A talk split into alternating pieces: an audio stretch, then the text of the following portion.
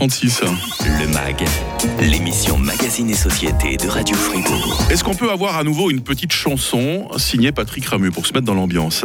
La petite sirène est noire. Non. Totalement improvisé ou presque. Ouais. Il n'est pas seulement le critique cinéma de Radio Fribourg, c'est également un chanteur de charme, Patrick Ramu, pour nous parler sans plus tarder de la grosse sortie cinéma de la semaine. Tu m'as désobéi. Tu t'es aventuré à la surface. Un homme allait se noyer, je devais le sauver. Cette obsession pour les humains doit cesser.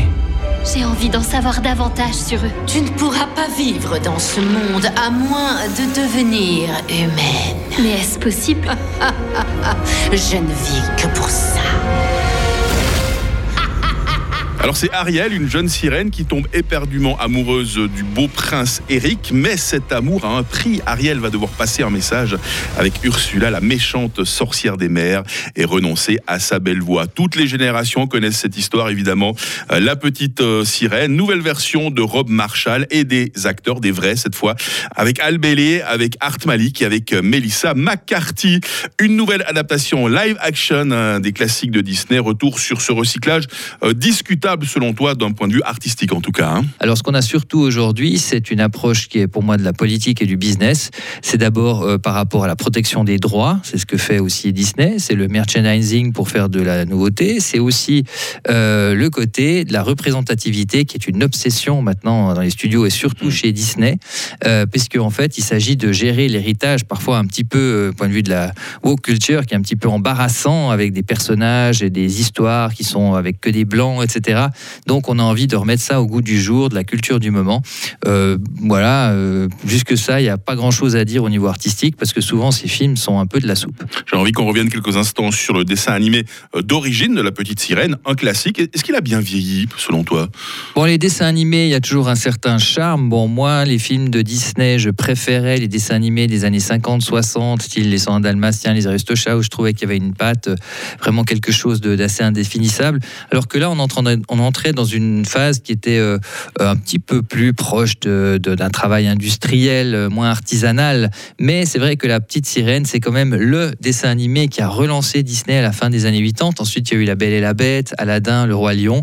Euh, et c'est un, film qui reste charmant, avec un petit côté suranné, avec ces chansons qui ont de Alan Menken, qui ont, qui ont vraiment bercé des, des générations de, de- de jeunes filles, notamment, mais pas que, puisque hier, dans la salle, il y avait un monsieur qui était en train de chanter toutes les chansons euh, pendant que le film se déroulait. Tu ne l'as pas giflé, ça va? Ah non, non, mais respect, respect, respect total.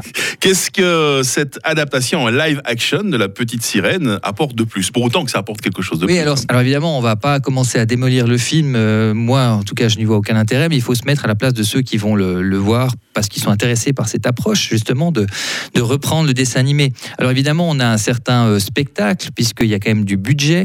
Euh, on a des, des effets spéciaux qui ont considérablement évolué. Donc les scènes sous l'eau, moi, m'ont pas totalement convaincu, mais enfin, ça le fait. Et puis, on a euh, euh, l'intérêt peut-être de, si je prends le personnage très iconique de Sébastien le crabe, là il est c'est une créature en image de synthèse, mais c'est un vrai crabe Mm. et ça nous donne des situations un petit peu plus peut-être un peu plus décalées. Après il y a aussi quelques chansons qui ont été ajoutées, donc ça se veut être un grand spectacle qui euh, euh, si j'étais dans la salle, il n'y en était pas beaucoup, a fait de l'effet euh, sur justement ce- cette euh, cette euh, génération qui avait découvert la petite sirène et qui voulait se baigner à nouveau, si je puis dire ça comme ça, dans cet univers.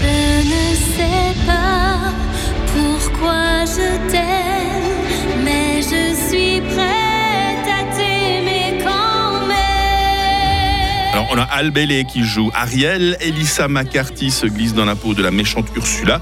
Qu'est-ce que tu as pensé de ce casting Je ne suis pas du tout convaincu par euh, Al. Euh, alors, ça n'a rien à voir avec le fait qu'ils aient fait, un, pourquoi pas, un casting, une prise d'une femme de couleur. Pour un, ça, ça n'a aucun intérêt. Je veux dire, pourquoi pas. hein. C'est juste que je trouvais qu'elle était plus euh, convaincante quand elle se taisait, puisqu'il y a une phase dans l'histoire où elle perd la voix. Elle était plus euh, charmante, alors que, et c'est pas parce qu'il faut dire, ah, elle est jolie donc elle est plus jolie quand elle se tait. N'interprétez ça pas comme ça. C'est plutôt que les dialogues qu'elle a à dire, les situations, bah, quand elle doit un peu exprimer des choses, c'est pas très profond, quoi. Et puis ça passe moins bien quand vous avez des acteurs qui essayent de faire passer des, des émotions un peu Mhm. primaires que dans un dessin animé. Vous avez le charme qui est lié à la, à la personnalité euh, euh, de, de- de ceux qui ont fait euh, l'animation. Et puis simplement dire quand même que Melissa McCarthy joue une bonne Ursula. Il y a des scènes qui sont assez convaincantes avec elle. Donc de ce point de vue-là, c'est pas mal. Et puis le prince Eric, c'est un petit peu un gentillet, un peu fade. Mhm. Je n'ai pas été vraiment enthousiasmé par ce casting. dans nos salles depuis mercredi dernier, donc La Petite Sirène, arrivée la semaine dernière. On n'avait pas pu en parler puisqu'on était en week-end euh, prolongé, week-end de l'Ascension. Fast and Furious, le dixième volet. La critique de Patrick Ramu arrive. Et puis un retour euh, sur ce qui vient de sortir en, en DVD, un Babylone de Damien Chazelle. C'est promis, avant 9h, vous gagnerez vos places de cinéma sur Radio 34.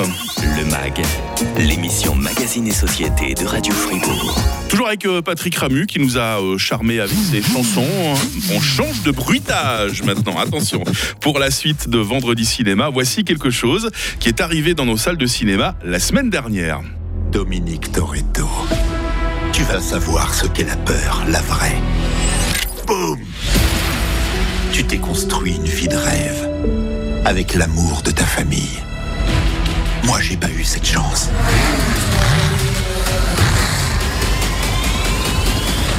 C'est parti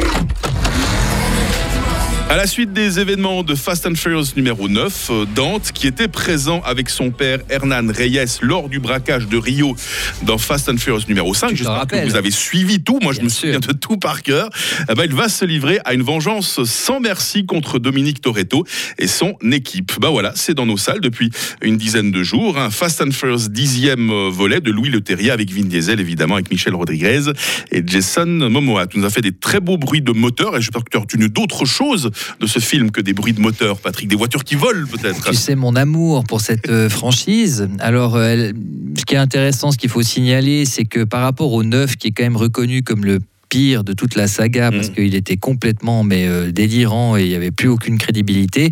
On essaie ici de revenir un peu dans une approche, un style qui est proche peut-être plutôt du film numéro 7, on va dire ça comme ça, avec un ancrage dans le, tu l'as dit, dans le Fast Five, Mm. qui est pour moi le meilleur film de la saga, qui Ah. pour moi est pas exceptionnel, mais le Fast Five était vraiment, qui se passait notamment en partie à Rio, qui était vraiment un, bon film d'action.